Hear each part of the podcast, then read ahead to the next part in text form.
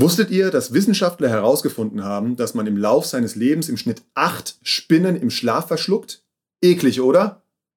Hi, mein Name ist André und du hörst den Volkscast. Ja, das Problem an der wissenschaftlichen Studie mit den verschluckten Spinnen ist, die stimmt gar nicht, sie ist Fake News.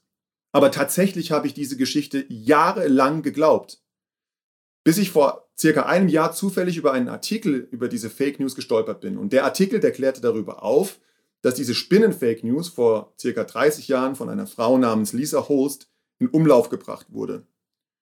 Sie wollte untersuchen, wie schnell sich Fake News im Internet verbreiten und wie hartnäckig sich diese im Bewusstsein der Menschen festsetzen. Würde ich sagen, voller Erfolg. Fun Fact: Letzte Woche habe ich herausgefunden, auch diese Geschichte ist eine Fake News. Es gibt gar keine Lisa Host. Ja, unsere Welt ist voller Fake News und es ist gar nicht so einfach zu überprüfen und herauszufinden, was wirklich die Wahrheit ist und was tatsächlich nur gefakte Wahrheit ist. Und das ist nicht nur in der Nachrichtenwelt so. Du und ich, wir sind umgeben von Fake News, die dich und mich ganz persönlich betreffen. Dinge, die man uns erzählt und die wir glauben, obwohl sie gar nicht stimmen. Und ich habe heute eine Fake News dabei, die ich mit euch gemeinsam unter die Lupe nehmen möchte. Und sie lautet wie folgt. Ich muss ein Überflieger sein, damit mein Leben einen Wert hat. Jetzt mal Hand aufs Herz und ganz ehrlich. Wer von euch denkt sich manchmal ganz still und heimlich, ich glaube, ich bin zu doof? Also mir geht's oft so. Oder wenn du morgens in den Spiegel schaust, vielleicht denkst du dir dann manchmal auch, also ich weiß zwar nicht, wer du hässlicher Gnom da im Spiegel bist, aber ich wasche dich ausnahmsweise trotzdem. Fühlst du dich manchmal auch wie ein Loser? Zu wenige Talente, zu wenig Insta-Follower, zu schlechte Noten in der Schule. Oder vielleicht hast du gute Noten, fühlst dich aber total uncool. Deine Gebetsperformance ist unterirdisch. Deine Bible-App setzt ihren Beziehungsstatus auf Single, weil du dich einfach zu selten meldest. Kurz, du fühlst dich zu schlecht, zu ungenügend und zu schwach.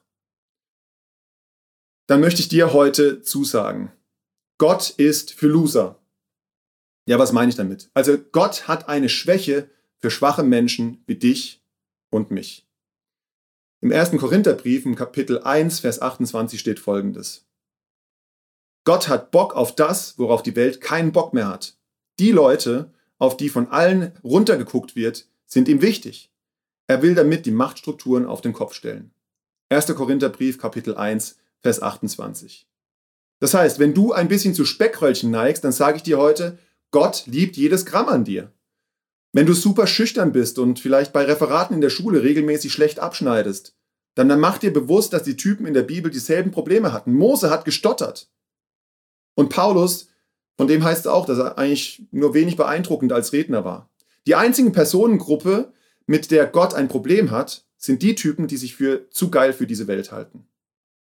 Also lass dich heute ermutigen. Gott sagt heute zu dir, wie er vor 2000 Jahren zu Paulus gesagt hat im zweiten Brief an die Korinther, Kapitel 12, Vers 9. Alles, was du brauchst, ist in meiner Liebe zu dir vorhanden. Ich kann am besten durch Leute wirken, die wissen, dass sie mich brauchen. Da, wo Menschen total schwach sind, kann ich meine Kraft am besten voll ausfahren. Gott hat eine Schwäche für schwache Menschen wie dich und mich. Er ist schon immer so drauf, dass er schwache Menschen auswählt, um durch sie seine Kraft zu demonstrieren. Egal, was deine Lehrer über dich sagen, Gott hat gar kein Problem damit, wenn du nicht die hellste Birne im Baum bist. Du musst kein Rechtschreibass sein, kein Rechenkönig, kein Physikgenie oder irgend so ein super Zeugnis vor den Sommerferien aufweisen, um wertvoll und brauchbar in Gottes Augen zu sein. Du bist gut in Gottes Augen. Ich bete noch kurz. Gott, danke, dass du für Loser bist, für Menschen, die stottern oder irgendwie nicht besonders begabt rüberkommen für die Welt. Dass du Menschen aussuchst, die wenig angesehen und wenig geachtet sind.